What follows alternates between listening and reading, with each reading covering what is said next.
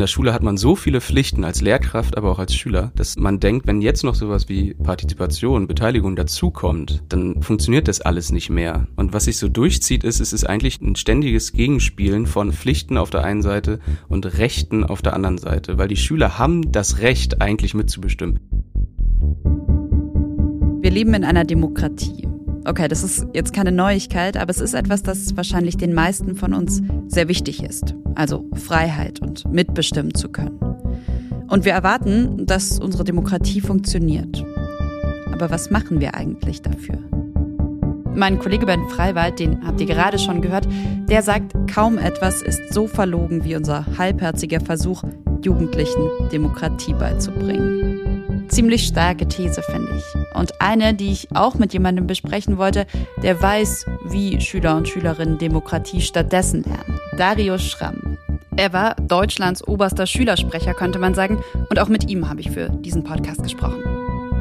Das Problem ist ja, dass wenn wir uns Demokratiebildung an Schulen angucken, dann ist das auch, wie in vielen anderen Bereichen, auch so ein kleines Abhaken. Also wir schauen dann oder die Länder schauen dann, dass sie eben Demokratiebildung irgendwie mit in den Lehrplan unterbringen. Meistens ist das ja dann in irgendwelchen Fächern wie Politik oder Sozialwissenschaften, wo das dann irgendwie so halbärzig mit dem Lehrplan drin steht. Aber dass man wirklich hingeht und das so als, auch als Kern sieht und auch sieht, dass das einfach ganz wichtig ist, dass wir eine junge Generation schaffen, die sich bewusst ist, was das Wort Demokratie bedeutet, das ist nicht die Realität. Naja, und das ist ein Problem. Hat Folgen für uns alle. Deshalb, selbst wenn es euch so geht wie mir, ihr weder selbst noch Schülerin oder Schüler seid und auch nicht besonders viel Bezug zu Schülerinnen habt, bleibt trotzdem dran, denn wie gesagt, diese fehlende Demokratiebildung, die betrifft uns dann doch irgendwie alle. Und damit hallo zu einer Bonusfolge vom Krautreporter Podcast dem Podcast, der die großen Themen unserer Zeit verständlich macht. Die Themen erklärt, die relevant sind und bleiben. Mein Name ist Konstanze Keins und ich spreche hier regelmäßig mit einer Autorin, einem Autor von Krautreporter über genau so ein Thema. Vom Grundeinkommen bis zum Fleischkonsum. Und heute über das Thema Demokratiebildung.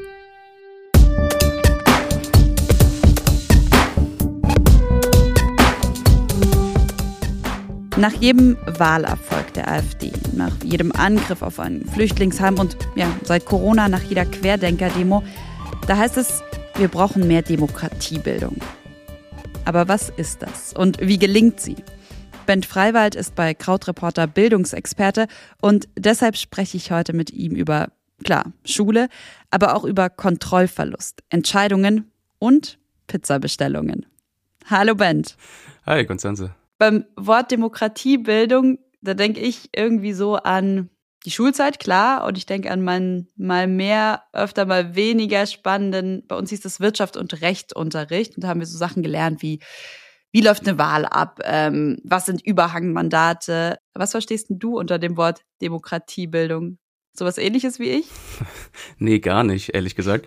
Ich glaube, du äh, denkst ja an das Gleiche, an das auch äh, PolitikerInnen denken, wenn die das fordern. Also immer, wenn irgendwie was Schlimmes passiert in Deutschland, was die Demokratie irgendwie angreift, wie ein AfD-Wahlerfolg, da sind ja viele von uns der Meinung, das greift die Demokratie an, meiner Meinung nach zu Recht.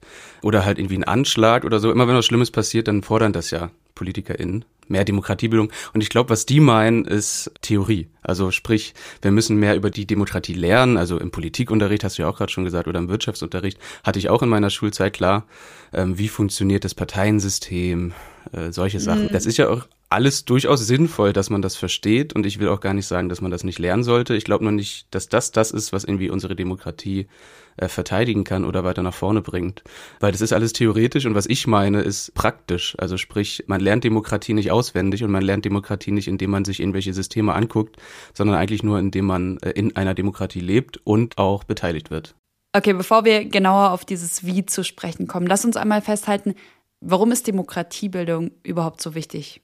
Ähm, da müssen wir gar nicht so weit zurückgehen äh, und gar nicht so abstrakt bleiben. Wir können einfach Corona angucken und dann können wir gucken, was ist denn ähm, das, was die, die auf die Straße gegangen sind, äh, um äh, gegen die Maßnahmen zu demonstrieren, das war ja teilweise berechtigt, kann man ja machen in der Demokratie.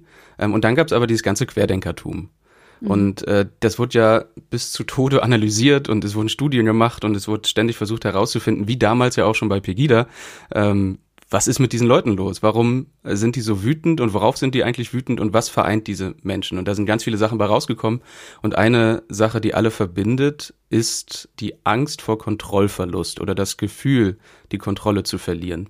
Und das war ja am Anfang von Corona, ähm, glaube ich, so extrem wie fast noch nie in unser aller Leben. Wir hatten das alles nicht mehr in der Hand. Mhm. Und diese Angst von Kontrollverlust, wenn man die dann hat, ist die Frage, wie geht man damit um? Und ich glaube, und das glauben auch viele ExpertInnen, äh, die ich, mit denen ich gesprochen habe, dass wenn Schüler und Schülerinnen oder auch schon früher Menschen in der Kita, Kinder in der Kita lernen, dass sie selbstwirksam sind und dass sie eine Stimme haben und die auch gehört wird, dann geht man später auch ganz anders mit Kontrollverlusten um, als wenn man diese Erfahrung nie macht. Also das ist zwar ein totales Buzzword mittlerweile, aber das Thema Selbstwirksamkeit spielt da, glaube ich, eine riesige Rolle. Was genau meinst du mit Selbstwirksamkeit? Es geht im Prinzip darum, erstens, werde ich ernst genommen? Gibt es Menschen, die theoretisch in der Hierarchie über mir stehen, aber die trotzdem wissen wollen, was ich denke? Ähm, und zweitens, fragen die das nicht nur, sondern hat das auch Folgen. Das heißt, du sagst, dieses nicht viel mitbestimmen können, nicht selbst entscheiden zu können, schon in der Schulzeit mhm. hat Auswirkungen, kann Auswirkungen dar darauf haben, dass man sich dann später nicht als Teil der Gesellschaft beziehungsweise nicht als Person fühlt, die mitbestimmen kann. Genau das ist, was ich sage. Was auch Pegida-Demonstranten und Corona-LeugnerInnen zum Beispiel gemeinsam haben, ist, dass sie sagen, die da oben hören uns gar nicht zu. Und das wird immer so ein bisschen belächelt, aber gleichzeitig gibt es zum Beispiel die Jugend-Shell-Studie, die herausfindet, dass 71 Prozent der Jugendlichen in Deutschland sagen oder das Gefühl haben, dass die PolitikerInnen sich gar nicht für ihre Sorgen interessieren. Und das ist ein Muster, das fängt in der Schule an. Mhm. Denn die Hierarchie, die ist ja später, ist es der Bürger oder die Bürgerin und die da oben in Anführungszeichen Zeichen sind halt die PolitikerInnen. Aber diese Hierarchie, die gibt's ja schon immer, die gibt's in der Schule auch. Nämlich einerseits die SchülerInnen auf der einen Seite und die LehrerInnen und erwachsenen Menschen auf der anderen Seite, die in einem hierarchischen Konzept, wie es die Schule ist, alle Macht haben. Und wenn die da schon die Erfahrung mhm. machen, dass die, die Stimme nicht zählt, dann sind das immer noch die LehrerInnen, die da oben, die halt für sie entscheiden und später die PolitikerInnen, die da oben, die sich nicht für sie interessieren. Also das zieht sich durch. Partizipation bedeutet für Bend, Schülerinnen und Schülern zuzuhören, auch wenn die Meinung mal nicht die eigene ist. Er glaubt, die Macht in den Schulen zu dezentralisieren, also die starren Hierarchien zu durchbrechen, das ist die beste Vorsorge dafür, dass sich Schülerinnen später nicht von radikalen politischen Kräften vereinnahmen lassen. Und er nennt noch ein paar andere Gründe, warum es wichtig wäre, nicht nur durchzunehmen, wie eine demokratische Gesellschaft funktioniert, sondern die Schülerinnen direkt in der Schule mit einzubeziehen. Erstens, wer aktiv an einer Entscheidung beteiligt ist, ist auch eher bereit, bei der Umsetzung zu helfen. Zweitens, wer selbst entscheidet, was er oder sie lernt, ist motivierter.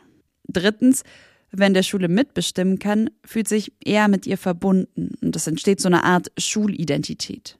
Und viertens, wer mit anderen Meinungen konfrontiert wird, der lernt auch Kompromisse einzugehen. Ich finde diese Punkte, die klingen alle gut und nachvollziehbar.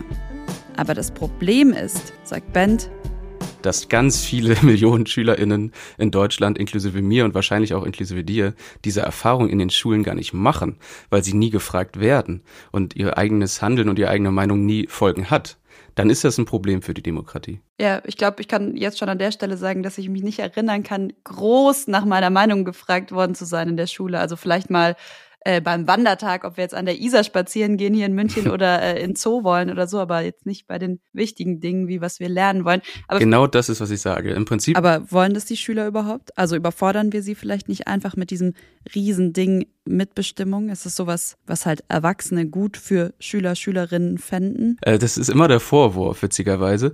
Und äh, ich wusste eine Zeit lang nicht so richtig, was ich darauf antworten soll weil man das so schwer entkräften kann. Mhm. Also einerseits ist es eine Glaubensfrage. Ich glaube zum Beispiel nicht, dass es so ist. Andererseits gibt es Projekte, die zeigen, es ist tatsächlich nicht so. Und dann gibt es zum Beispiel das Projekt in Boston in den USA. Das heißt das Youth Lead the Change Programm. Ich fasse euch mal kurz zusammen, um was es bei diesem Projekt geht. Jedes Jahr bekommen junge Menschen in Boston insgesamt eine Million Dollar des Haushaltsbudgets zur Verfügung gestellt. Und sie können dann frei darüber entscheiden, was mit dem Geld passiert. Und dann passieren verrückte Dinge, nämlich unter anderem, dass die Wahlbeteiligung bei den jungen Menschen, bei den ErstwählerInnen auf einmal steigt, mhm. äh, in der ganzen Stadt und zwar beachtlich steigt. Und dann äh, guckt man sich an, was sind denn die Sachen, die die mit diesen 1 Million Euro machen. Ganz selten, fand ich ganz witzig, ganz selten kommt es mal vor, dass jemand eine Pizzalieferung für die ganze Stadt fordert, was, auch berechtigt meiner Meinung nach. Aber äh, was, was vor allen Dingen gemacht wird, ist zum Beispiel behindertengerechte Spielplätze wurden gebaut. Äh, es wurde eine Graffiti-Wand in der Stadt gebaut. Kostenloses Wi-Fi in der Stadt wurde eingeführt. Äh, neue Gehwege im Park. Es wurde Jobberatung für Jugendliche eingeführt. Äh, Recycling-Container in der ganzen Stadt aufgestellt. Vor allen Dingen Sachen gegen die Klimakrise wurden auch gemacht. Mhm. Und daran sieht man dann auch so, die haben nicht nur Quatsch im Kopf, wenn man sie machen lässt, dann kommen da auch eigentlich ganz gute Sachen bei raus. Man muss sie halt nur machen lassen. Und wenn man es nicht macht und immer nur mit dem Argument kommt, naja, die meisten wollen nicht oder können nicht oder haben nur Quatsch im Kopf, dann findet man auch nicht heraus, dass es eigentlich ganz anders aussieht. Jetzt ist es ja schon so, gab es bei uns auch. Ich wurde zwar nie gewählt, aber es gab. das tut mir leid. Man konnte Klassensprecher, Klassensprecherinnen wählen, man konnte sogar Schülersprecherinnen mhm. werden. Jedenfalls, es gibt ja Möglichkeiten, sich einzubringen. Ist nicht genau das, das, was du forderst? Also eben nicht nur theoretisch, sondern praktisch erleben, wie Demokratie funktioniert? Nee, das hat ein großes Problem, dieses ganze Schülervertretungszeug. Das Problem daran ist, dass wir es uns leisten, in einer Demokratie zu leben und wollen, dass alle sich an dieser Demokratie beteiligen. Ne? Also wir sagen zum Beispiel, wenn die Wahlquote zu niedrig ist, wie kann das nur kommen? Oh mein Gott, das ist ja ein mhm. Problem dann. Und gleichzeitig leisten wir es uns, dass die Grund Prinzipien der Demokratie, dass die nur ganz, ganz, ganz wenige SchülerInnen überhaupt erlernen. Nämlich die paar, die dann in der Schülervertretung sitzen, die dann mal ihre Interessen vertreten dürfen oder die Interessen der Schülerschaft. Das ist zwar, wenn man sich die Demokratie anguckt, ist das zwar das, wie es funktioniert. Ne? Wir haben ja eine repräsentative Demokratie. Aber gleichzeitig glaube ich, dass wir das viel zu früh schon aufsplitten in diejenigen, die diese Erfahrung machen und die 98 Prozent der Schülerschaft, die diese Erfahrung nicht machen. Und dabei ist es doch aber meiner Meinung nach total wichtig, dass alle diese Erfahrung machen und erst später dann die Frage kommt, okay, wer will sich jetzt in der repräsentativen Demokratie für die anderen einsetzen? Ihr habt alle gelernt, wie es geht, ihr habt alle gelernt, dass ihr eine Stimme habt, die zählt und jetzt geht's noch darum, wer möchte sie auch darüber hinaus für die anderen einsetzen. Also nicht einfach nur äh, auswendig lernen, was ist Demokratie, wie funktioniert das Ganze, sondern einfach praktisch selbst anwenden. Genau das, ja. Bent hat recht. Wenn ich auf meine Schulzeit zurückschaue, dann habe ich Demokratie vor allem in der Theorie gelernt. Antworten auf Fragen wie funktioniert unser politisches System, habe ich halt auswendig gelernt. Aber ich finde, Bent hat recht, wenn er schreibt, man kann Demokratie nicht auswendig lernen. Ich kann alles über das demokratische System wissen und trotzdem davon überzeugt sein, dass meine eigene Stimme nichts verändern kann. Echte Demokratiebildung findet deswegen nicht in einem Fach statt, sondern in allen Fächern. Und nicht nur theoretisch, sondern durchs Machen. Okay, es kann nicht jeder oder jede Schulsprecher, Schulsprecherin werden. Aber was gibt es denn für Ideen, um Schülern und Schülerinnen Demokratie eben wirklich praktisch beizubringen?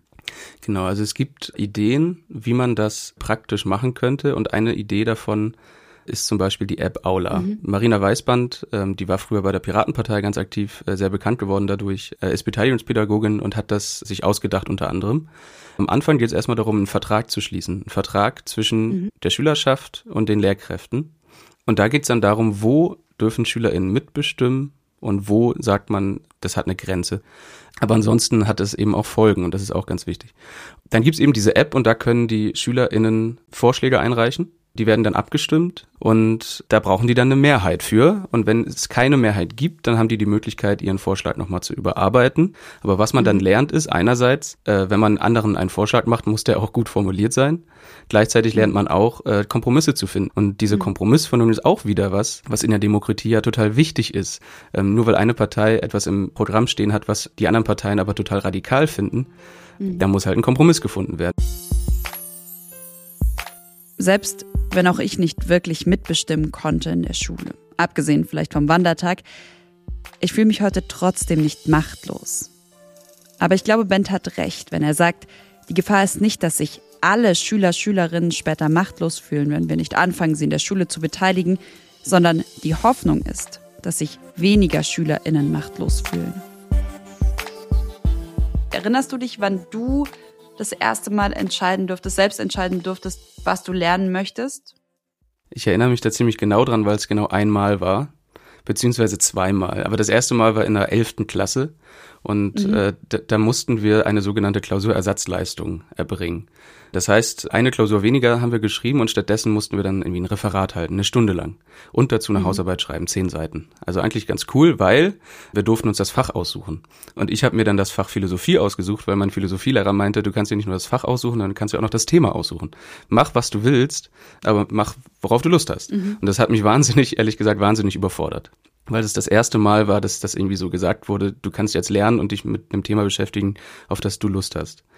Ich nenne das immer so ein bisschen erlernte Hilflosigkeit im System, weil es gibt auch Lehrkräfte, die immer sagen, naja, wenn wir die Schüler fragen, dann wissen die gar nicht, worauf die Lust haben. Und ich sage, ja, kein Wunder, weil die das überhaupt nicht kennen. Okay, also du meinst dieses Gefühl, eben nichts melden zu können, überfordert zu sein, wenn es ums Mitentscheiden geht in der Schule, mhm. dann ist das gewollt? Also wir verlernen Mitbestimmen sogar in der Schule? Ja, würde ich so sagen. Also wir machen ja nicht nur keine positiven Erfahrungen, sondern wir machen da dann auch noch negative Erfahrungen.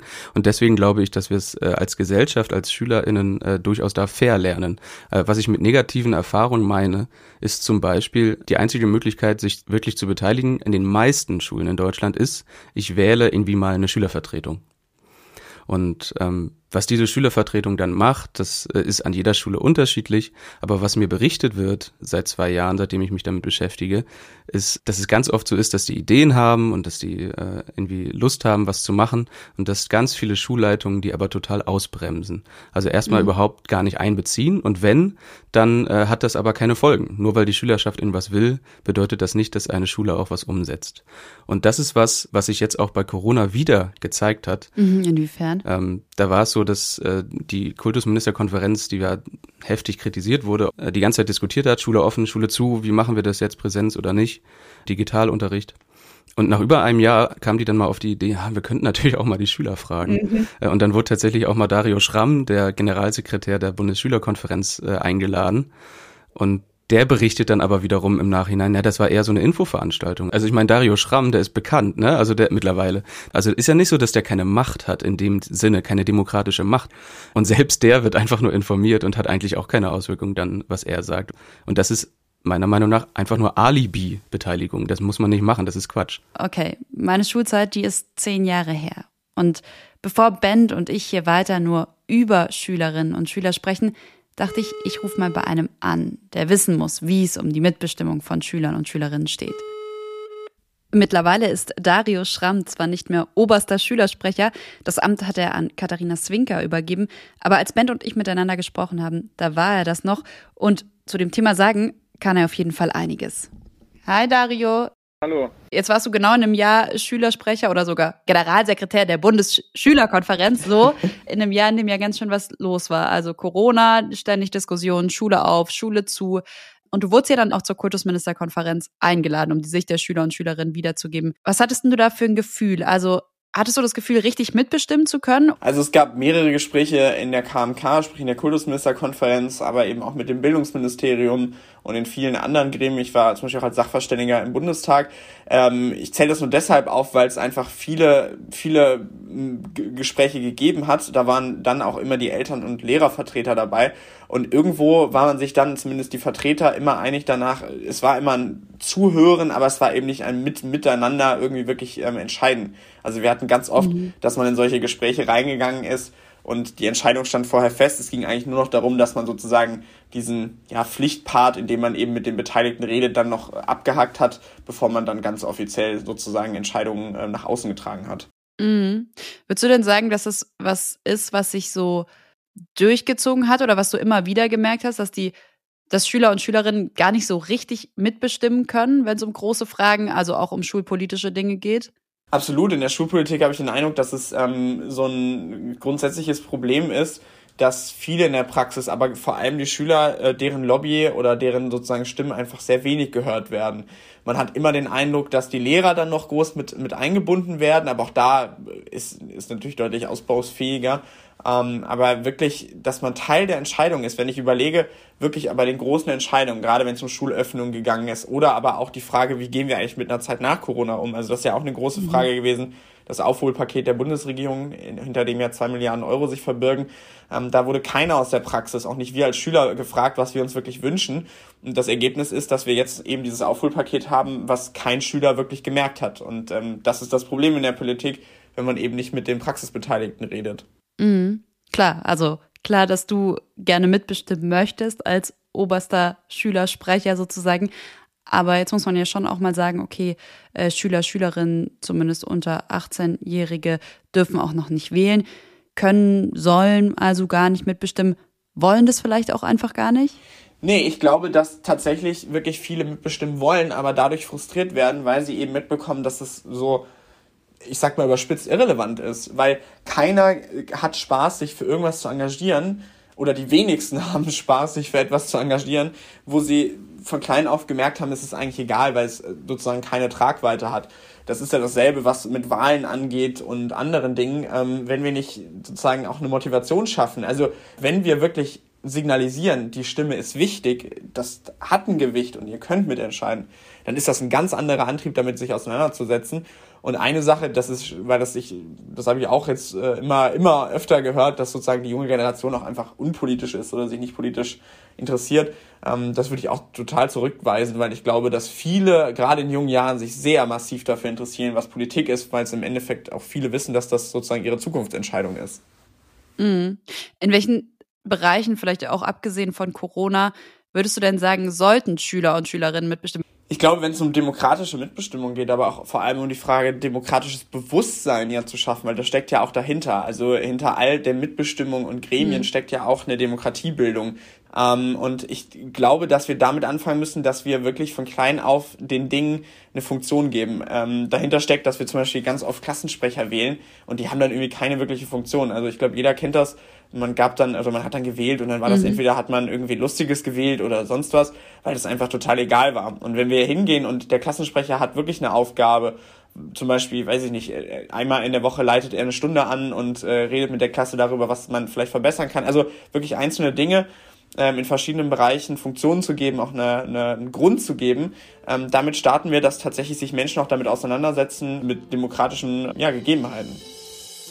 Darüber, in welchen Bereichen SchülerInnen gerne mitbestimmen wollen, hat Bent übrigens eine Umfrage gemacht. Deshalb vielen, vielen Dank, Dario. Danke dir.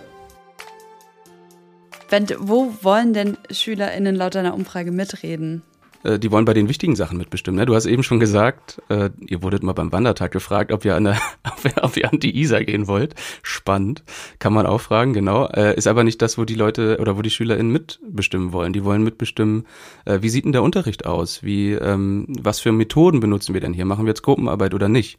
Welches Thema behandeln wir jetzt? Also kann ich vielleicht auch überraschenderweise mal das lernen, worauf ich Lust habe, oder müssen wir einfach uns starr an irgendeinem Plan äh, vorhangeln? Also solche Sachen, die wollen wirklich mitbestimmen, wie es in der Schule aussieht und nicht einfach nur, ähm, welche Wandfarbe der Flur haben soll. Was glaubst du denn, was die Angst der Lehrer, Lehrerinnen oder vielleicht auch Schulleiter, Schulleiterinnen ist? Warum wird das nicht gemacht? Also warum fragen nicht LehrerInnen mal, ey, auf was habt ihr eigentlich im Matheunterricht Lust? Also es gibt im Prinzip zwei große Punkte. Es gibt ExpertInnen, die das regelmäßig mit Lehrkräften besprechen und die Workshops geben und die immer wieder nachfragen, was ist denn das Problem? Warum macht ihr das denn nicht? Und die zwei großen Punkte, witzigerweise oder ironischerweise ist der erste Kontrollverlust. Mhm. Also eigentlich das, was Demokratiebildung, echte Demokratiebildung in Schule verhindern könnte, ist tatsächlich auch bei Lehrkräften so, dass die Angst haben, die Kontrolle über den Unterricht, über ähm, das, was sie da machen, zu verlieren. Was ich zu einem Stück weit verstehen kann, weil man als Lehrkraft halt auch sehr unter Druck ist. Unter Druck ist, die Pflichten, die man hat in der Schule einzuhalten. Mhm. Nämlich bestimmte Noten irgendwann irgendwo eintragen zu müssen. Und wenn da sozusagen ein Stück an Macht oder an, an äh, Kompetenz weggegeben wird, dann hat man das alles nicht mehr selbst in der Hand. Und der zweite Punkt, und das ist, glaube ich, auch ein großer Punkt, ist äh, einfach die Zeit, also der Zeitmangel. In der Schule hat man so viele Pflichten als Lehrkraft, aber auch als Schüler, bestimmte Dinge zu machen, dass man denkt, wenn jetzt noch sowas wie Partizipation, Beteiligung dazukommt, dann äh, funktioniert das alles nicht mehr. Und was sich so durchzieht, ist, es ist mhm. eigentlich ein ständiges, ein ständiges Gegenspielen von einerseits Pflichten auf der einen Seite und Rechten auf der anderen Seite, weil die Schüler haben das Recht eigentlich mitzubestimmen. Das steht in der UN-Kinderrechtskonvention, das steht in der Behindertenrechtskonvention, das steht in allen äh, Schulgesetzen, in jedem Bundesland in Deutschland, im Grundgesetz. Das steht überall, dass sie mitbestimmen sollen. Artikel 12 Absatz 1 der UN-Kinderrechtskonvention. Da steht, die Vertragsstaaten sichern dem Kind, das fähig ist, sich eine eigene Meinung zu bilden, das Recht zu, diese Meinung in allen das Kind berührenden Angelegenheiten frei zu äußern und berücksichtigen die Meinung des Kindes angemessen und entsprechend seinem Alter und seiner Reife. Okay, aber das Problem, wahrscheinlich steht da nicht so konkret drin, die Schüler, Schülerinnen sollen nicht nur über den Wandertag bestimmen, sondern auch über den Lehrplan. Und deswegen ist es dann wahrscheinlich wieder so Auslegungssache, oder? Genau, es ist genau das, ist Auslegungssache. Und das ist nämlich, glaube ich, eins der zentralen Probleme. Im Moment hängt es von den Lehrkräften ab, ob sie sich für dieses Thema interessieren, ob sie äh, sich engagieren, wie viel SchülerInnen in den Schulen mitbestimmen. Wenn die das aber nicht machen, diese Lehrkräfte, dann passiert auch absolut gar nichts an den Schulen. Dann lass uns mal in die Zukunft schauen. Also wie sollte Schule, wie sollte Demokratiebildung in Zukunft laufen? Also das, was wir alles besprochen haben, ist ja schon fast der Idealzustand. Ne? Wir haben darüber geredet, dass SchülerInnen mitbestimmen wollen, was sie lernen, wie sie lernen, wann sie lernen. Übrigens auch eine Sache, die gefordert wurde, dass sie auch darüber entscheiden, wie ihre Leistung geprüft wird und wann ob mündlich oder schriftlich und so weiter. Also Noten. Genau, Noten. Wollen die das überhaupt? Und wenn ja, äh, wie soll die sich zusammensetzen und so weiter? Das sind alles so Sachen, das ist im Prinzip schon der Idealzustand. Aber es gibt so vier Kriterien, an denen man das ganz gut festmachen kann, die im Prinzip der Idealzustand wären. Also das erste, darüber haben wir schon geredet, ist Verbindlichkeit. Dann das zweite ist, dass wirklich alle beteiligt werden. Darüber haben wir auch schon geredet, dass es nicht nur drei Menschen gibt, irgendwie, die die Schülervertretung machen oder ein, zwei Klassensprecher äh, pro Klasse, die dann erfahren, wie Demokratie funktionieren könnte, wenn sie denn gelassen werden, sondern dass diese Erfahrung eigentlich alle machen sollen, damit sie dann später in der wirklichen Demokratie sozusagen, ich nenne das mal wirkliche Demokratie, aber eigentlich ist das ja alles mhm. Gesellschaft halt, dass die das eben auch machen, diese Erfahrung. Das dritte Kriterium wäre, dass es offene Prozesse sind. Also sprich, zum Beispiel, wenn die Ideen haben, dass die nicht nur über Ja oder Nein abstimmen ständig, also dass die Lehrkräfte irgendwie Vorschläge machen, sollen wir an die Isar zum Wandern oder sollen wir dann doch in, zu irgendeinem Berg oder so. Und jetzt könnt ihr abstimmen mit Ja oder Nein, mit eins oder zwei, sondern dass die eben selbst Vorschläge machen und dass die selbst äh, Vorschläge formulieren. Und das vierte ist Transparenz. Dass ganz klar ist, nach welchen Kriterien läuft das hier ab, wer darf wie mitentscheiden, wie kommen diese Entscheidungen zustande und was passiert, wenn was abgelehnt wird, was passiert, wenn was nicht abgelehnt wird. Witzigerweise sind das alles Kriterien, die auch für Erwachsene gelten. In ganz, also in unserer Demokratie sind das alles Sachen, die eigentlich auch gelten mhm. sollten, aber natürlich auch leider nicht immer gelten. Wo stehen wir denn da bei diesen ganzen Punkten? Würdest du sagen, wir sind ganz am Anfang oder ah, eigentlich wird doch schon jetzt mittlerweile ein bisschen was umgesetzt und die Lehrer, Lehrerinnen oder auch Politiker, Politikerinnen wissen darum und sind da dran? Wir sind mit der Ausnahme von sehr wenigen Schulen in Deutschland und sehr, zwar wenigen, aber wahnsinnig engagierten Lehrkräften in Deutschland, die da wirklich Vorreiter sind, sind wir total am Anfang, was das angeht. Also es ist immer noch so, dass Leute ihren Realschulabschluss machen, ihren äh, Hauptschulabschluss machen, ihr Abitur machen und nie gefragt wurden, was sie wollen, was sie lernen wollen, ähm, wo sie mitmachen wollen. Was all diese vier Kriterien angeht, sind wir eigentlich, wenn man es gesamtgesellschaftlich anguckt, komplett am Anfang. Dabei schreibst du ja in einem deiner Texte, es braucht keine großen Reformen oder Unmengen an Geld, um Schülern und Schülerinnen Demokratie beizubringen. Die Schulen könnten sofort anfangen, das zu ändern. Wie meinst du das? Wenn man möchte, dass SchülerInnen mehr mitbestimmen, dann ist das eine Veränderung, die keine Revolution ist. Es könnte quasi sofort losgehen. Mhm. Weil es eben so gut zum System passen würde, in dem wir leben. Wir leben halt in einer repräsentativen Demokratie. Und wenn wir SchülerInnen mehr mitbestimmen lassen, dann ist das nichts, was diesem System wieder, zuwider ist, sondern eins, was diesem System zuarbeiten würde. Und deswegen glaube ich, dass da gar nicht der große Hebel irgendwie außerhalb der Schule gedreht werden muss, äh, sondern dass das was ist, was schon in den Schulen passieren kann und dann eigentlich viel besser zu dem System passt, in dem wir dann äh, leben. Nämlich wir wollen doch, dass die Leute aus der Schule kommen und mitsprechen wollen und dass die äh, sich eine Meinung bilden wollen und dass sie wählen gehen und das wollen mhm. wir ja alles. Äh, nur wir, wir arbeiten meiner Meinung nach sehr viel daran, dass das nicht passiert. Okay, und um jetzt noch ein bisschen konkreter zu werden, also falls hier eine Lehrerin, ein Lehrer zuhört, was für ein Tipp, was kann er oder sie machen als Person, die heute oder morgen wieder von der Klasse steht? Das Erste, was ich Lehrkräfte immer frage, ist, wann hast du das letzte Mal deine SchülerInnen beteiligt? Bei welcher Frage war das? Und warum machst du das nicht viel öfter? Und dann ist meistens so, dass die dann schon erstmal ein bisschen Zeit haben zum Nachdenken, weil das bei vielen lange zurückliegt, dass sie ihre SchülerInnen bei einer wirklich wichtigen Frage mitbestimmen lassen. Mhm. Und das ist es eigentlich, worum es geht. Und ich bin kein Lehrer, ich bin auch kein äh, Didaktiker, aber das ist so einfach, einfach mal sich zu überlegen, okay, dann mache ich das jetzt. Das ist das, warum ich glaube, dass es so einfach ist. Man muss es einfach mal machen. Und dann passieren, wie zum Beispiel das Projekt in Boston zeigt, wie aber auch meine Umfrage zeigt und wie aber auch die Schulen zeigen, die das schon systematisch machen, dann passieren eigentlich ganz wunderbare Dinge. An der Stelle verrate ich euch jetzt auch mal, was bei Bent passiert ist, als er in der 11. Klasse zum ersten Mal gefragt wurde, was ihn eigentlich interessiert, als er dieses Referat halten sollte. Er hat sich dann mit dem Thema Hirnforschung und Schule beschäftigt. Und das Thema fand er so spannend, dass er das sogar studiert hat, also Kognitionswissenschaften. Und auch heute für Krautreporter, da schreibt er zu dem Thema immer noch Texte. Und vielleicht auch noch ein Tipp an SchülerInnen, die sagen, ey, ich will mehr mitbestimmen. Was kann ich denn jetzt gerade eigentlich machen? Laut sein, einfordern, immer wieder die Lehrkräfte nerven, aber so richtig nerven. Die eigenen Rechte einfordern, weil diese Rechte gibt es und auch einfordern, dass nicht nur überspitzt gesagt, dass nicht nur das Akademikerkind Schülersprecher wird und dann der Einzige ist, der diese Erfahrung macht, äh, sondern dass es ihn alle betrifft. Mhm. Und um nochmal zum Anfang zurückzukommen, was würdest du denn sagen passiert, wenn wir Schüler, Schülerinnen weiterhin nicht beteiligen, wenn Jugendliche nicht mitbestimmen können? Das ist im Prinzip der Bogen dann, was wir ganz am Anfang gesagt haben. Menschen haben Kontrollverlust oder haben Angst vor Kontrollverlust und die Frage ist, wie gehen sie damit um? Und die Welt wird absehbar nicht weniger komplex, sondern eher im Gegenteil. Sie wird verdammt mehr komplex, also komplexer.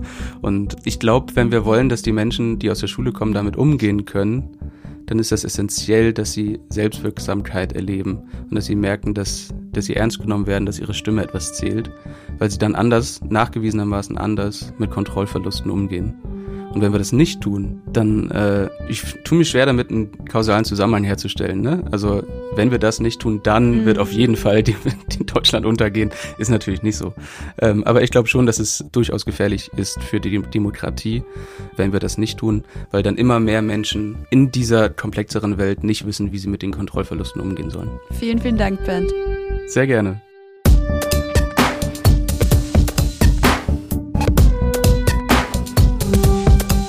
Wie seht ihr das?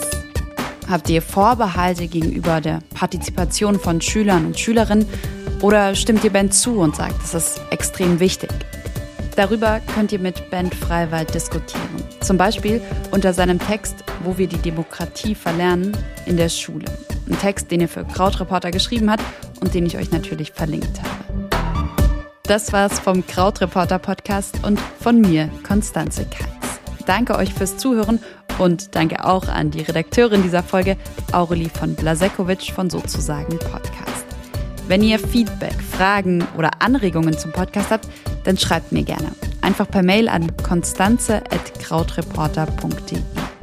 Und solange wir noch überlegen, wie eine zweite Staffel des Podcasts aussehen könnte, hört doch mal in die anderen Podcast-Folgen rein. Dieses System verursacht so viel Umweltverschmutzung und, und, so viele Probleme, dass es tatsächlich nicht nur darum geht, ob wir jetzt zu Tieren nett sind oder nicht. Genauso wie du Zahnschmerzen haben kannst oder dir ein Bein brechen kannst, kann es in deiner Seele ziemlich übel aussehen. Und es betrifft uns alle. Natürlich ist das eine, eine Ausnahmesituation, dass, dass viele Menschen gleichzeitig mit einer sehr schweren Erkrankung ins Krankenhaus kommen mhm. und dann die Kapazitäten nicht reichen. Trotzdem müsste man halt mal verstehen, dass das nicht immer nur weiter angezogen werden kann, nicht immer nur weiter Arbeitsverdichtung gemacht wird, sondern dass man halt überlegt, okay, wie sieht eigentlich eine angemessene Gesundheitsversorgung aus? Ist es nicht unfair und ungerecht, dass du auf die Welt kommst und nichts hast und jemand anderes auf die Welt kommt und nicht kämpfen muss und dem einfach alles in die Wiege gelegt wurde? Und sollten wir nicht alle wenigstens so eine grundlegende Sicherheit spüren dürfen? Alle Folgen der ersten Staffel vom Krautreporter Podcast Verstehe die Zusammenhänge gibt's auf krautreporter.de und überall, wo ihr Podcasts hört.